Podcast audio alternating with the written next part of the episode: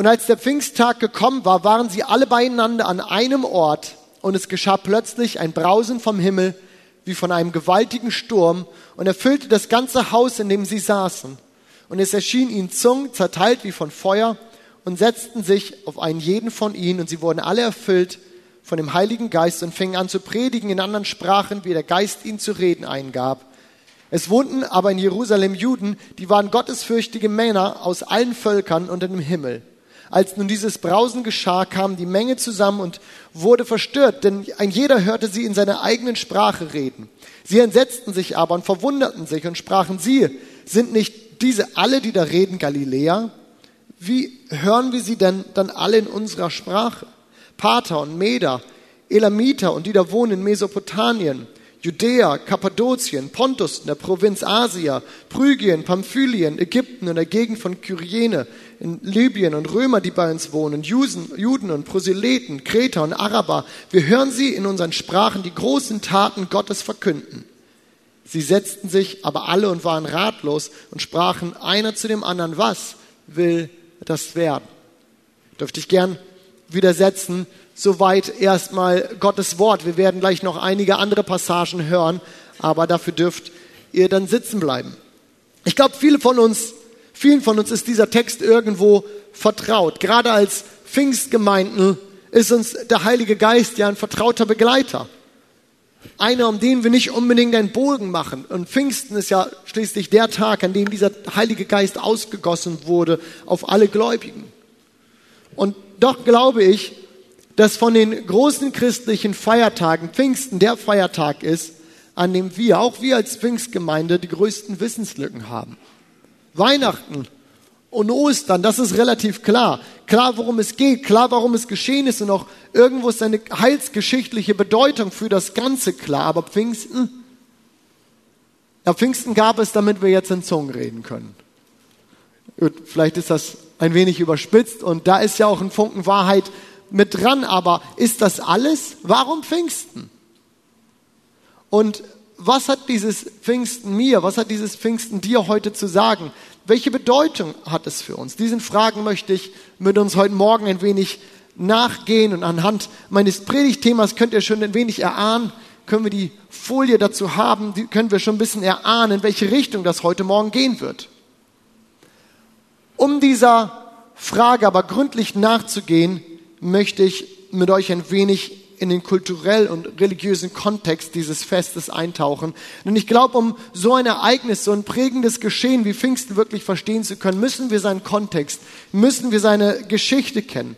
Sonst wäre das ähnlich wie den Berliner Mauerfall 1989 erklären zu wollen, ohne den Kalten Krieg und die deutsche Geschichte damit dazu zu nehmen oder die Rede von Dr. Martin Luther King, I Have a Dream zu hören, ohne um das Wissen der Rassentrennung in den 60er Jahren in den USA oder ohne diese starke Predigt von Bischof Curry. Wer hat das gestern gehört bei der Royal Wedding?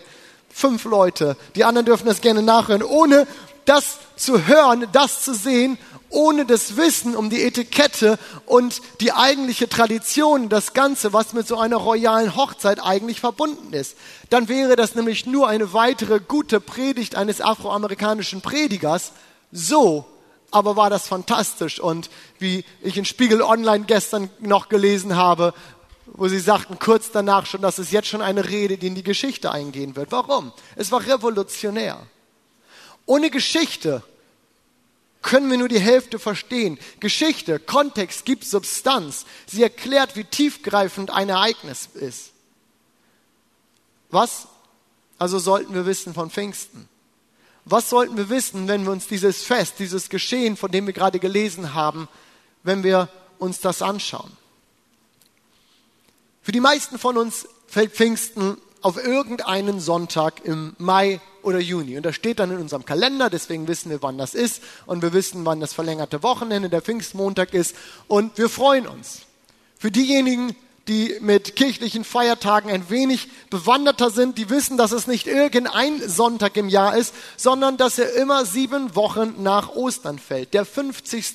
Tag. Deswegen ja der Name. Pfingsten, Pentekost. Der 50. Das ist seine Bedeutung. Und trotzdem gucken wir in den Kalender wann er dann ist, denn wer von uns hat schon Lust, 50 Tage von Ostern abzuzählen, nur um zu wissen, wann Pfingsten ist. Es ist ja so praktisch.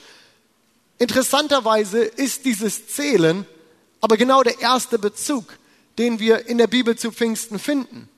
Denn noch bevor wir Christen angefangen haben, Pfingsten so abzuzählen, am den 50. Tag nach Ostern und dort das zu feiern, hatte Gott dem Volk Israel ganz, ganz viele Jahre zuvor schon den Auftrag oder die Bitte gegeben, diesen Tag abzuzählen. Ich lese aus 3. Mose hier.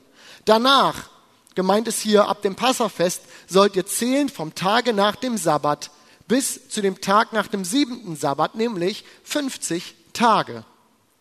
Und Gott setzt an diesen Tag, an genau diesen Tag, einen Feiertag, den Shavuot, ein Erntefest, für das man in der damaligen Zeit nach Jerusalem pilgerte. Deswegen waren, wir haben es gerade gelesen, Apostelgeschichte 2, auch so viele Menschen von überall auf der Welt, gerade in Jerusalem.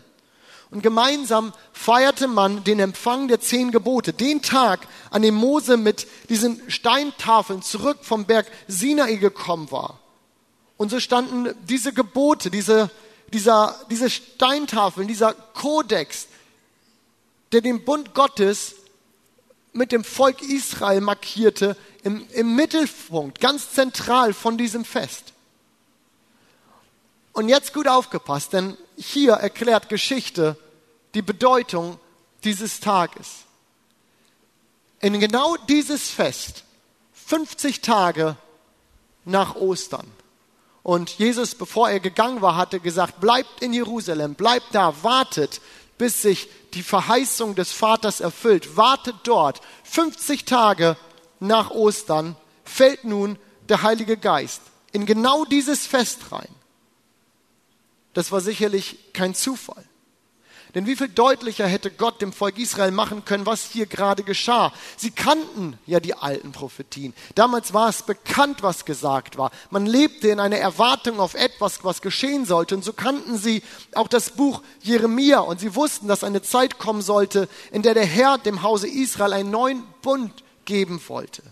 Nicht wie der Bund, den ich mit ihren Vätern schloss, als ich sie bei der Hand nahm und sie aus Ägyptenland führte. Mein Bund, den sie gebrochen haben, nämlich hier die zehn Gebote, ob ich gleich ihr Herr war, spricht der Herr, sondern das soll mein Bund sein, den ich mit dem Hause Israel schließen will. Nach dieser Zeit spricht der Herr, ich will mein Gesetz in ihr Herz geben und in ihren Sinn schreiben und sie sollen mein Volk sein und ich will ihr Gott sein. Genau das geschah an Pfingsten. Die Einsetzung des neuen Bundes, der Bund, den Jesus versprochen hatte, die Wirksamkeit des Neuen Testaments, wenn ihr so wollt, die neue Qualität der Beziehung zu Gott, die Ausgießung des Heiligen Geistes und damit das, Gegenwärtig, äh, das Gegenwärtigsein Gottes in seinem Volk und von nun an nicht mehr in irgendeinem so Steintempel, sondern lebendig in jedem Gläubigen. Und genau damit markiert Pfingsten nichts weniger als das, was wir heute Morgen schon gehört haben. Den Geburtstag, die Geburtsstunde der Kirche. Mit all ihrer DNA Jesus in dieser Welt sichtbar machen zu sollen, in ihrem ganzen Auftrag. An Weihnachten wurde Jesus geboren. An Ostern erwirkte unsere aller Erlösung. Und Pfingsten ist der Startschuss der Kirche, weil das, wofür Jesus auf die Welt gekommen war und das, wofür er am Kreuz für uns gestorben war und auferstanden war, zu jedem in der Welt kommen sollte. Es sollte für jeden zugänglich gemacht worden. Sechs Wochen lang haben wir jetzt über das Thema Freiheit gesprochen und sind anhand des Galaterbriefes da durchgegangen. Und das Ganze, was wir in den letzten Wochen besprochen haben, ist nichts anderes eigentlich als genau dieser neue Bund, die DNA, der Inhalt dieses neuen Bundes, die Botschaft dieses neuen Bundes. Wir leben aus Gnade und nicht mehr unter dem Gesetz. Wir sind jetzt Kinder und nicht mehr Sklaven. Ihr könnt euch sicherlich noch daran erinnern. Jesus hat uns durch seinen Tod am Kreuz erkauft und jetzt sind wir frei und Sünde knebelt uns nicht mehr. Sünde klagt uns nicht mehr an. 50 Tage sollt ihr warten. 50 Tage sollt ihr zählen. Und Jesus sagt, wartet, wartet. Und in genau dieses Fest hinein sendet Gott den Heiligen Geist und markiert von nun an ein neuer Bund. Aber damit nicht genug.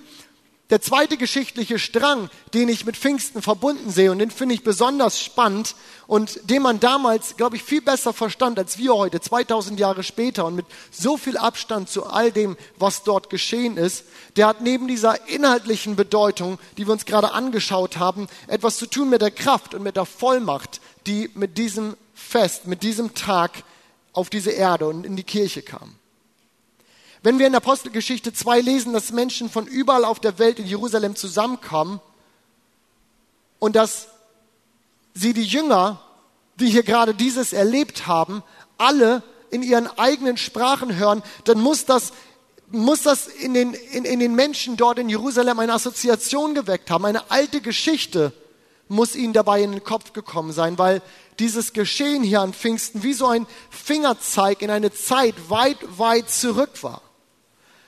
Denn vor langer Zeit, so berichtet uns ein altes Buch der Bibel, ein Buch, das auch den Juden damals als heilige, als heilige Schrift galt, da gab es eine Zeit, in der auf der ganzen Welt eine Sprache gesprochen wurde.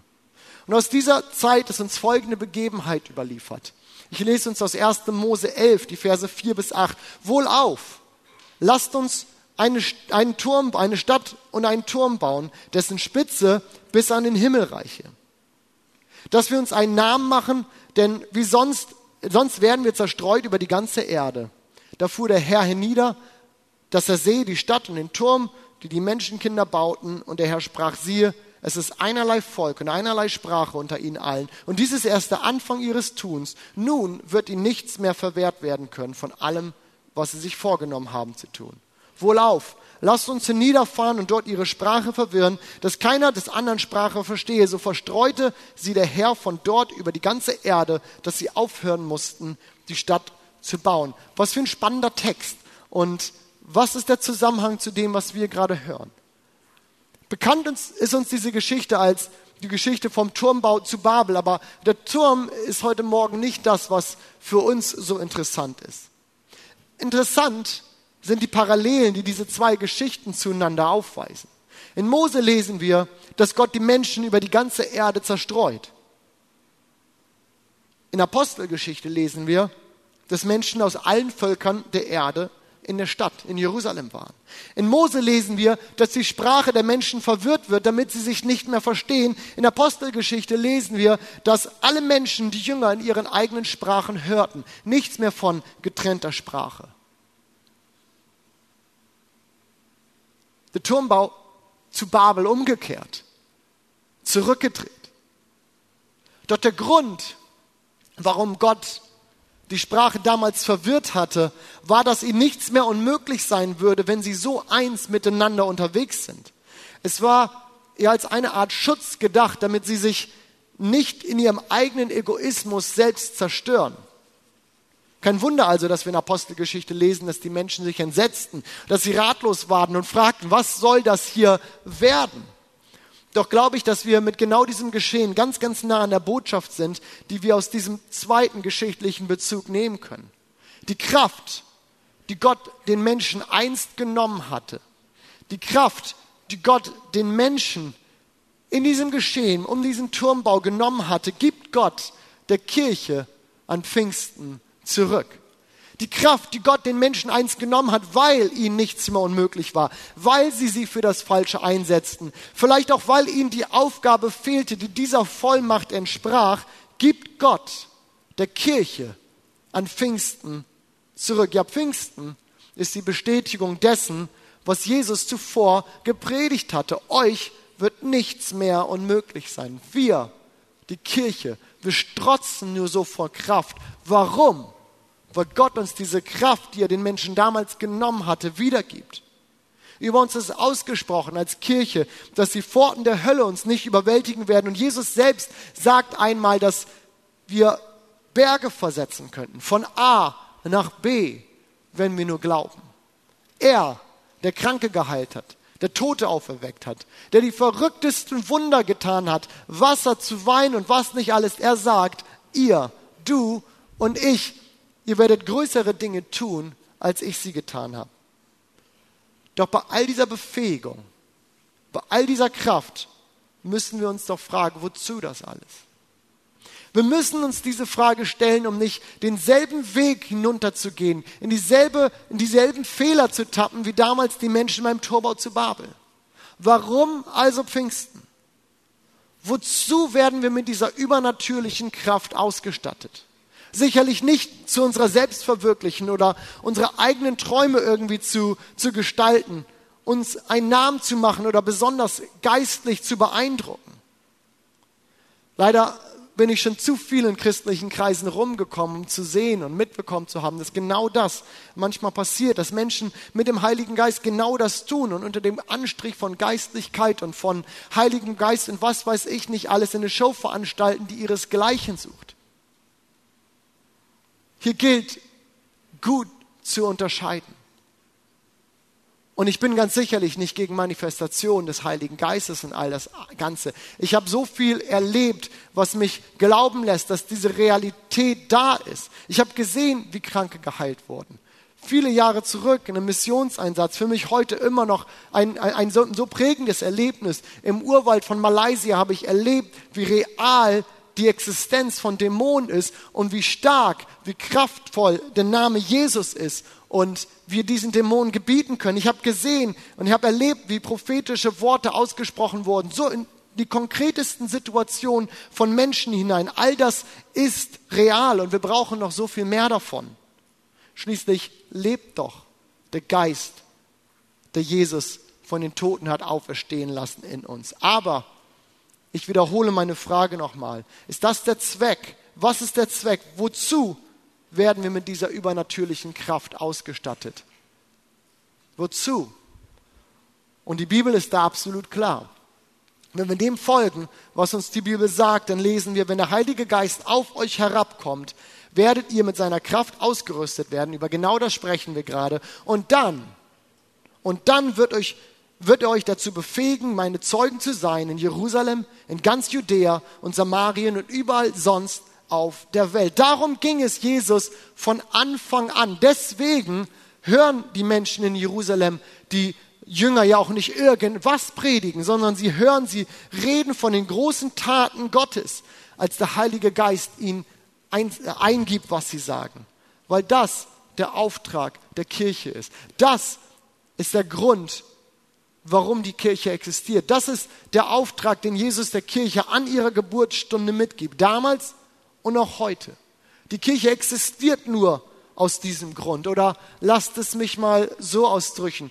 Eine Kirche ohne Drang, Menschen für Jesus zu erreichen, das ist wie ein Hundebesitzer ohne Hund. Das ist wie eine Mutter ohne Kind. Es gibt sie einfach nicht. Oder, um es mit den Worten von einem mir sehr geschätzten Pastor, Pastor Klaus, ähm, Klaus Günther Pache hier, der ehemalige Pastor der Paulusgemeinde in unserer Nachbarschaft, ist in seinem Buch die ersten 40 Tage ausdrückt. Er sagt, eine Gemeinde, die nicht missioniert, verliert ihre Existenzberechtigung. Wie ihr hinter mir an der Wand ja seht, habe ich der Predigt einen Titel gegeben. Die Kraft, die in dir wohnt. Und ich hoffe, bis zu diesem Zeitpunkt einigermaßen geschafft zu haben, dir deutlich zu machen, was diese Kraft ist und warum du mit dieser Kraft ausgestattet bist. Ich habe einen Auftrag bekommen. Du hast einen Auftrag bekommen. Wir als Kirche, wir haben einen Auftrag bekommen, Menschen mit Jesus bekannt zu machen. Und ich will, will ehrlich mit euch sein als Pastoren oder als Christen im Allgemeinen sollen wir ja ehrlich sein. Ihr dürft das auch gerne sagen. viel zu oft, viel zu oft fehlt mir, fehlt mir diese Dringlichkeit in diesem Auftrag. Mir geht es einfach verloren. Ich kann nicht nachvollziehen, wie Gott empfindet. So sehr ich das mir wünschte, ich kann nicht nachvollziehen, wie Gott empfindet, wenn er meine Nachbarn sieht. Wenn er meine Freunde sieht, die ihn noch nicht kennen. Wenn er Menschen sieht, wenn ich durch die Straßen laufe, es, es fehlt mir der Zugang dazu. Ich kann es nicht nachvollziehen. Und erst seit ich Kinder habe, finde ich einen Zugang dazu, der mir einen Vergleich bietet. Das mag für jeden anders sein und jeder findet sicherlich so seinen Punkt, wo er merkt oder wo du merkst, so, das ist, das ist mein Punkt, wo ich, wo ich den Bezug dazu kriege oder Gott schenkt dir das, nachvollziehen zu können, warum du so empfindest. Erst seitdem ich Kinder habe, habe ich diesen Vergleich. Und ich kann mich noch an eine Begebenheit erinnern, an der ich mit meiner Tochter Amelie alleine zu Hause war. Und Imken war, glaube ich, arbeiten. Ich weiß gar nicht mehr genau, wo sie war, aber sie war nicht da. Wir waren alleine zu Hause und ich will den Müll rausbringen. Und Amelie schlägt die Tür zu und ich stehe draußen. Sie sitzt drin mit ihren anderthalb Jahren und ich habe natürlich nichts vorbereitet, wenn man irgendwie so ein bisschen im Haus rumläuft und aufräumt oder sonst was, dann könnte man ja auch das Treppengitter zumachen, dass so ein Kind da nicht hochklettern kann. All das, was halt irgendwie so gefährlich ist. Nicht, wenn du mal eben den Müll rausbringst und ja wieder da bist. Amelie sitzt also drinne. Ich stehe draußen. Nach ein paar Telefonaten war mir klar, innerhalb der nächsten Stunde wird niemand da sein können. Nachbarn, die einen Schlüssel hatten, waren nicht da. Imken war nicht zu erreichen. Ich wusste, die war irgendwo in Bremen Nord. Das dauert, bis die da ist, wenn ich sie erstmal erreicht habe. Was setzt ein? Ein, Panik, was soll ich machen? Keine Ahnung. Wir wohnen in, einer, in einem Reihenhaus und eigentlich direkt gegenüber von einer Haltestelle, so einer Bahnhaltestelle. Und da ist immer Personenverkehr, da laufen immer Leute rum, da fahren immer Autos lang, da ist eigentlich immer was los, aber mir war in dem Moment so egal, so egal, was die Leute über mich denken könnten, was sie über mich denken sollten. Und so habe ich versucht, irgendwie beruhigend, muss ja einigermaßen laut reden, weil sie war ja drinnen, zwischen uns war ja eine Tür, einigermaßen laut auf sie einzureden, dass alles in Ordnung ist.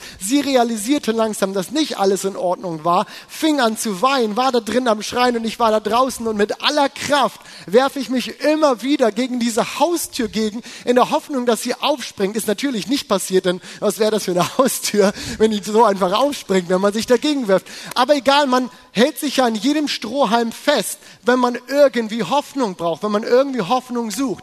Ich hatte keine Ahnung, was machen soll. Ich bin zu Nachbarn rübergelaufen. Das ist dieser Moment. Was machst du? Lässt du sie jetzt in Ruhe? Äh, lässt du sie jetzt allein und läufst zum Nachbarn rüber? Ähm, ähm, mein Onkel wohnt irgendwie so 150 Meter weit weg und die haben auch einen Schlüssel rübergelaufen, weil ich sie telefonisch nicht erreicht habe. Zurück machen konnte ich sowieso nichts vor der Haustür. Also hin und her, Panik. Ich wusste nicht, was ich machen sollte. Dann hinters Haus, einmal um den Block drum rumgelaufen, über unsere Garage rübergesprungen. Ich hatte keine Ahnung, dass man da so schnell rüberkommt. In den Garten rein. Ich hatte schon einen Stein in der Hand, weil mir alles egal war, was das kosten würde und wie viel Ärger uns das macht. So schlau war ich. wusste, wenn ich eine Tür einwerfe oder ein Fenster, dann nicht vorne zur Straße, wenn dann von hinten. Ich hatte den Stein schon in der Hand, als ich gemerkt habe, dass eine Balkontür Tür, die wir nie nutzen, nicht abgeschlossen war. Und ich kam rein, ich habe Amelie in der Hand und es war nichts passiert. Es war überhaupt nichts passiert. Aber ich sag euch, in diesem Moment, ich hatte einen Auftrag, ich hatte eine Mission. Ich musste wieder in dieses Haus. Nichts hätte mich in diesem Moment ablenken können davon. Es gibt so viele Dinge, die ich tue, von denen ich mich so gerne und so schnell ablenken lasse, wenn nur irgendwas kommt, was vielleicht wichtiger ist oder was ich lieber möge. In diesem Moment hätten die Dinge, die ich am allerliebsten mache im Leben, oder die Dinge, die für mich sonst so wichtig erscheinen, sie hätten mich nicht ablenken können. Niemand hätte mich ablenken können. Ich hatte eine Mission. Und genau so empfindet Gott über jeden Menschen, der ihn nicht kennt. Weil Gott die Welt so sehr geliebt hat, hat er seinen Sohn gesandt, damit niemand verloren geht. Damit alle, die an ihn glauben, ewig leben können. Deswegen, aus genau diesem Grund, tragen wir diese Kraft in uns. Sie ist unsere Befähigung, den Auftrag den Jesus uns mitgegeben hat, umzusetzen. Ja, Pfingsten markiert die Machbarkeit. Sie markiert die Machbarkeit dieser unmöglichen Aufgabe, die Gott uns mitgegeben hat, alle Völker zu Jüngern zu machen. Ihr erinnert euch vielleicht an den Missionsauftrag, den Jesus uns mitgegeben hat, bevor er in Himmelfahrt wieder in den Himmel gegangen ist. Was für eine unmögliche Aufgabe. Was für eine unmögliche Aufgabe. Aber Pfingsten markiert die Machbarkeit dieser unmöglichen Aufgabe. Gott Fremde zu Gott Freunden zu machen. Deswegen steht das so in unserer Vision. Deswegen reden wir darüber. Deswegen wollen wir das. Deswegen suchen wir das. Ja, nicht einfach so. Gott Fremde zu Gott Freunden machen. Weil genau das der Auftrag der Kirche ist, unser Auftrag. Deswegen machen wir alles, was wir tun. Es ist die Motivation hinter all dem, was wir tun. Und wir werden alles tun, bis auf Sündigen. So hat es Andi am Mittwoch in unserem Herzschlagabend für unsere ganzen Mitarbeiter ausgedrückt. Wir werden alles tun, bis auf Sündigen, um Menschen mit Jesus bekannt zu machen. Warum? Weil es unser Auftrag ist. Warum? Weil es dein Auftrag ist. Deswegen wohnt der Heilige Geist in dir, um dich damit zu befähigen. Pfingsten ist der Geburtstag der Kirche. Und die Kirche ist geboren, wenn du es so willst. Aber das, wofür Jesus an Weihnachten zur Erde gekommen ist. Das, wofür er an Ostern gestorben und wieder auferstanden ist. Weil diese Botschaft zu jedem Menschen auf dieser Erde kommen soll. Ich hoffe, dich nicht völlig zu desillusionieren damit, wenn ich dir sage, dass du das nicht kannst. Es ist dir nicht möglich, Menschen zu Jesus zu führen. Es ist dir nicht möglich, Menschen zum Glauben zu führen, weil Glauben etwas ist, was Gott schenkt. Aber durch diese Kraft, die uns gegeben ist, ist das Unmögliche möglich geworden. Und wir haben einen Auftrag bekommen und diesen Auftrag dürfen und sollen wir leben, weil so stark wie ich diese Mission empfunden habe, Amelie oder wieder in dieses Haus zu kommen, weil Amelie dort saß und ich wusste, sie ist potenziell in Gefahr und ich musste irgendwie wieder rein, Genauso dringlich empfindet Gott das für die Menschen. Und du bist Gottes Lösung dazu. Du bist Gottes Lösung dazu für deinen Nachbarn. Du bist Gottes Lösung dazu für deinen Arbeitskollegen. Du bist Gottes Lösung dazu für deine Freunde, für Familie, für wen auch immer, weil er sagt, ich habe meinen Geist gegeben, damit ihr befähigt seid, Zeugen zu sein. Und wenn ich jetzt zum Ende dieser Predigt komme, möchte ich, möchte ich eine Frage stellen. Und ich bitte euch, dass wir vielleicht gemeinsam dazu aufstehen. Wir werden gleich auch noch ein Lied singen. Steht doch gerne mit mir auf. Ich möchte gerne diese Frage an uns alle stellen. Wie geht es dir damit? Wie geht es dir mit dieser, dieser Befähigung, Menschen erreichen zu sollen? Und wenn du das Gefühl hast, dass du sagst, ich bin dafür zu schwach oder mir kommt das nicht völlig natürlich und das ist total einfach alles und das ist doch das, warum ich die ganze Zeit hier bin. Und wenn es dir nicht so geht, dann möchte ich gerne für dich beten. Und ich möchte beten für eine neue Ausgießung des Heiligen Geistes in dein Leben. Nicht damit du dich sonderlich toll fühlst oder du vielleicht ähm, Gänsehaut kriegst oder so ein schönes Gefühl von Leichtigkeit auf dich kommt oder was weiß ich alles. Nein, ich möchte für dich beten, dass der Heilige Geist auf dich kommt, damit du diese Dringlichkeit wieder verspürst, Menschen für Jesus zu erreichen. Damit du diesen Auftrag ganz neu für dein Leben wahrnimmst, dass du sagst, dafür sind wir hier und wir sind Gottes verlängerter Arm in diese Welt rein, Menschen für Jesus zu erreichen. Und manchmal ist es gut, sowas für sich zu realisieren und sowas auch nochmal für sich zu markieren in einer Entscheidung. Und so möchte ich dich einladen, wenn es dir so geht und wenn du sagst, ich möchte das, ich brauche den Heiligen Geist ganz neu, um meinen Auftrag, mit dem ich in diese Welt gestellt bin, auszuleben, dann bitte ich dich, dass du mir doch kurz deine Hand zeigst. Es geht mir nicht darum unbedingt, dass ich das sehe, sondern es geht mir um die Entscheidung, die du triffst. Und manchmal ist es gut, einfach was, eine Handlung mit, mit zu verbinden. Wenn du das möchtest, dann zeig mir doch einmal deine Hand. Und Jesus, so möchte ich beten für jeden Einzelnen, der heute Morgen hier ist. Mich eingeschlossen, Jesus. Wir brauchen dich. Wir brauchen dich, Herr.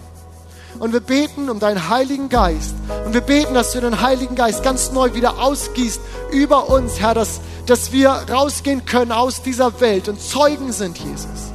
Wir beten, dass du kommst und diesen Raum flutest mit deinem Heiligen Geist. Und wir beten, dass, dass du, der du in uns lebst, aus uns rausstrahlst, aus jeder Pore, mit deiner Liebe, mit deiner Gnade, mit deiner Freude, mit, deiner, mit, deiner, mit der Hoffnung, die du schenkst, Jesus. Und Menschen, Menschen einfach an uns sehen, dass etwas anders ist, Jesus. Wir beten, Vater, dass dieser Tag eine Markierung für uns in unserem Leben ist, Jesus, in dem dieses Zeugensein ganz neue Realität wird. Und so bete ich das, Herr, für jeden Einzelnen von uns. Und Herr, du hast unsere Entscheidung gesehen, das zu wollen. Du hast unsere Entscheidung und unsere Unfähigkeit gesehen. Und an Pfingsten haben wir gesehen, gelernt, dass es nicht auf unsere Fähigkeit ankommt, Herr, sondern dass du unsere Unfähigkeit nutzen kannst, nehmen kannst und das Unmögliche möglich machst, Herr. Halleluja, Jesus. Und ich möchte fragen, ob heute Morgen jemand hier ist, der diesen Gott, von dem wir heute Morgen gesprochen haben, den wir heute Morgen schon gesungen haben und der all das in Bewegung setzt, weil er uns Menschen sucht. Ist jemand heute Morgen hier, der, der diesen Gott, diesen Jesus nicht kennt? Aber du sagst, das hört sich spannend an und irgendwas ist hier, ich würde das gerne kennenlernen. Dann werde ich auch dir gleich die Möglichkeit geben, mir kurz deine Hand zu zeigen, um, um mir zu zeigen, dass du gerne eine Entscheidung treffen würdest, diesen Gott kennenzulernen. Du musst nicht alles verstehen, du musst nicht alles wissen, aber so viel kann ich dir sagen, Jesus liebt dich. Er ist der, der einen guten Plan für dein Leben hat. Gott hat dich geschaffen von Anfang an und weiß, wer du bist und was du willst, was du brauchst. Du musst nicht alles verstehen und er wird dir ganz vieles erklären, aber heute Morgen ist die Möglichkeit da, einfach zu sagen, wenn es diesen Gott gibt, dann möchte ich ihn gerne mal kennenlernen und ich möchte das ausprobieren. Du kaufst damit keine Waschmaschine oder irgendwas. Es ist deine Entscheidung und jederzeit kannst du die auch rückgängig machen, wenn du willst. Aber ich lade dich ein und ermutige dich. Probier es aus. Schau, ob da was dran ist. Guck, ob es diesen Gott wirklich gibt.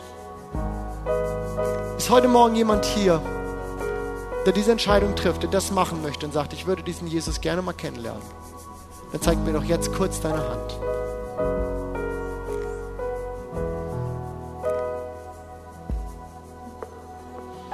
Jesus, danke, dass du für uns am Kreuz gestorben bist und alles möglich gemacht hast, Herr. Und dass du so eine Leidenschaft, dass du so einen Drang verspürst,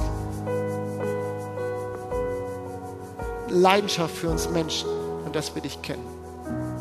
Und ich bete, Vater, dass uns diese Leidenschaft Teil von uns wird, in uns kommt, Jesus, und wir sie weitertragen, Herr, in unsere Umgebung, in unsere Nachbarschaft, in unser Umfeld hinein, Herr. Denn dafür sind wir da. Der Geburtstag der Kirche markiert die Machbarkeit der unmöglichen Aufgabe, der Gott uns beauftragt hat. Amen.